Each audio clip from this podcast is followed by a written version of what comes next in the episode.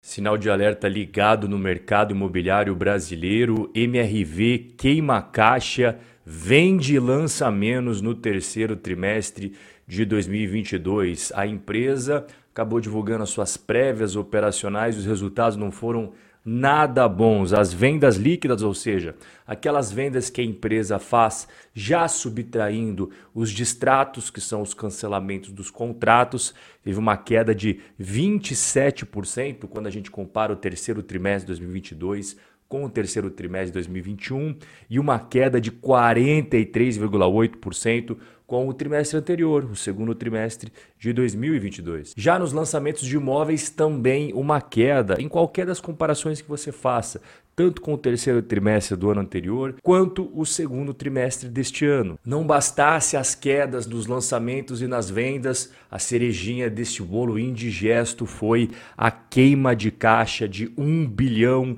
e 230 milhões de reais. E quando a gente compara com períodos anteriores, ela tinha gerado um caixa pequeno, é verdade, mas pelo menos foi positivo, de 10 milhões de reais no terceiro trimestre lá do ano passado e 343 milhões agora no trimestre anterior, o segundo trimestre de 2022. E a MRV, ela não tem apenas negócios no Brasil, ela também tem uma operação imobiliária que está ficando cada vez mais relevante nos Estados Unidos. E essa operação imobiliária fez um furdunço danado aí na queima de caixa da empresa.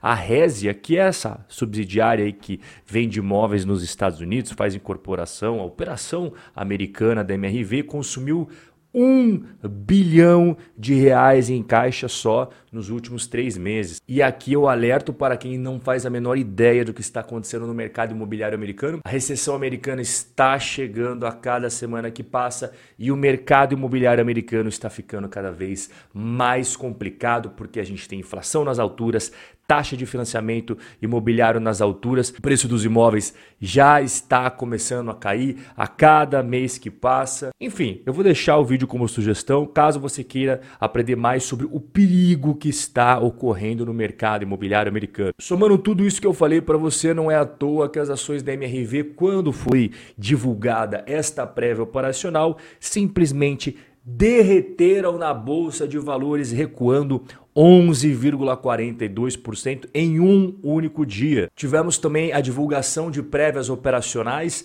da Exitec e da Cirela. E a MRV ela é acostumada a construir um padrão de baixa renda para os seus imóveis, enquanto que a Cirela e a Exitec são mais tradicionais no campo da classe média alta. Então, além do Brasil ser um país extremamente continental, com inúmeras regiões de mercado imobiliário completamente distintas, a gente também tem que separar as construtoras pelo tipo de imóvel que elas comercializam. Quando a gente volta um pouquinho no tempo, lá em agosto, tanto a Ezetec quanto a Cirela haviam comentado qual que era o cenário da época para eles e o que, que a gente poderia projetar para o futuro. Cenário desafiador, maiores taxas de juros, inflação persistente. Essa foi a mensagem da administração da Ezetec e a Cirela não teve uma mensagem diferente, não. Cenário desafiador, principalmente em decorrência da inflação de custos ainda elevada, da alta da taxa de juros. Qual foi a estratégia que a Zetec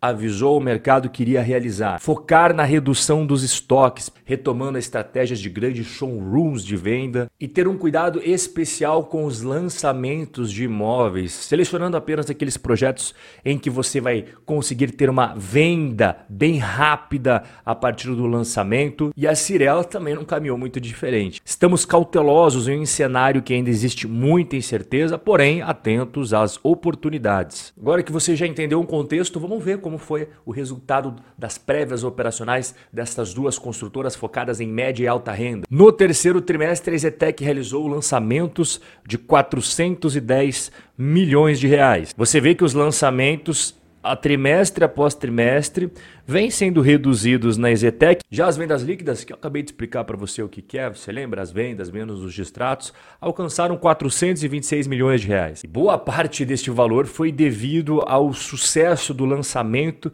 deste projeto que você está vendo aí na imagem, o Nick Green. A empresa conseguiu atingir o maior volume da sua história de venda de imóveis em estoque que ainda estavam em obra. Obras. Dá uma olhada no gráfico de vendas da Ezetec dos últimos trimestres, lá desde 2021 até agora. Então você vê aqui terceiro TRI de 2021, quarto TRI de 2021.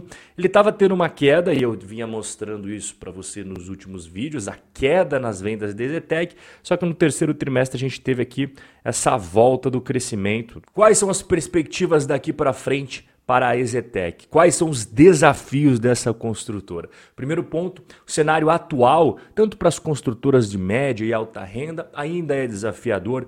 Maiores taxas de juros, menor renda dos compradores. Especificamente da Ezetec, um desafio extra da empresa aí é manter a rentabilidade sobre o capital para os próximos dois e três anos, porque é esperado pelo mercado que as margens diminuam aí. A empresa teve ali aquele recorde de vendas, mas isso não caiu do céu, é porque ela vem realizando esforços com publicidade e uma política mais flexível para vender o seu estoque pendente, como por exemplo, financiamento direto para os compradores. A construtora Zetec oferece financiamento de imóveis até 35 anos. Então você tem as taxas de juros dos bancos hoje aqui e a Zetec cobrando isso daqui dos clientes. Dá uma olhada, ó. As, parta, as taxas partem de 7,99% ao ano, abaixo dos juros cobrados pelos bancos. Só que a grande diferença, aqui o pulo do gato, é que a Ezetec coloca a taxa de juros mais IPCA, enquanto os bancos colocam a taxa de juros mais a taxa referencial. E outro ponto importante é que não é necessário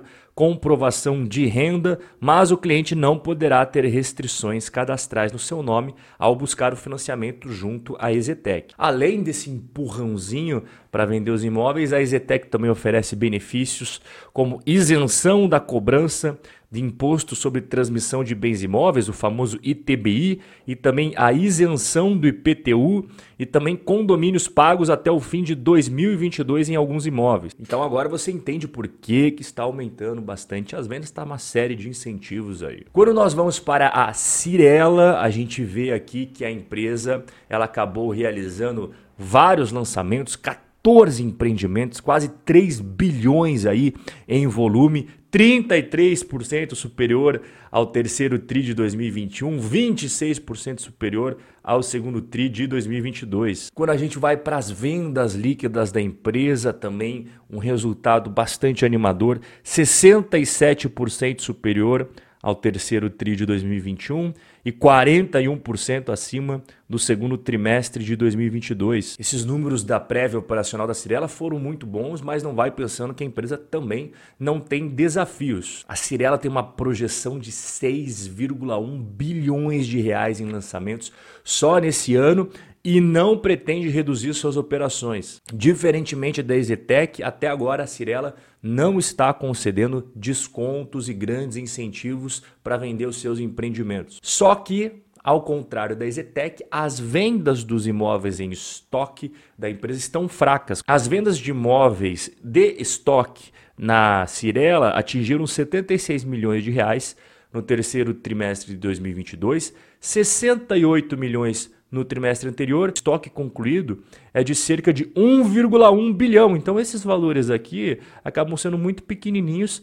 perto do tamanho do estoque da empresa. Você percebeu que não dá para colocar todas as construtoras no mesmo balaio, porque cada uma tem o seu jeito de agir e os seus desafios próprios. Deixe aqui nos comentários a sua opinião sobre tudo isso e nós vamos nos ver no próximo encontro. Forte abraço e até a próxima.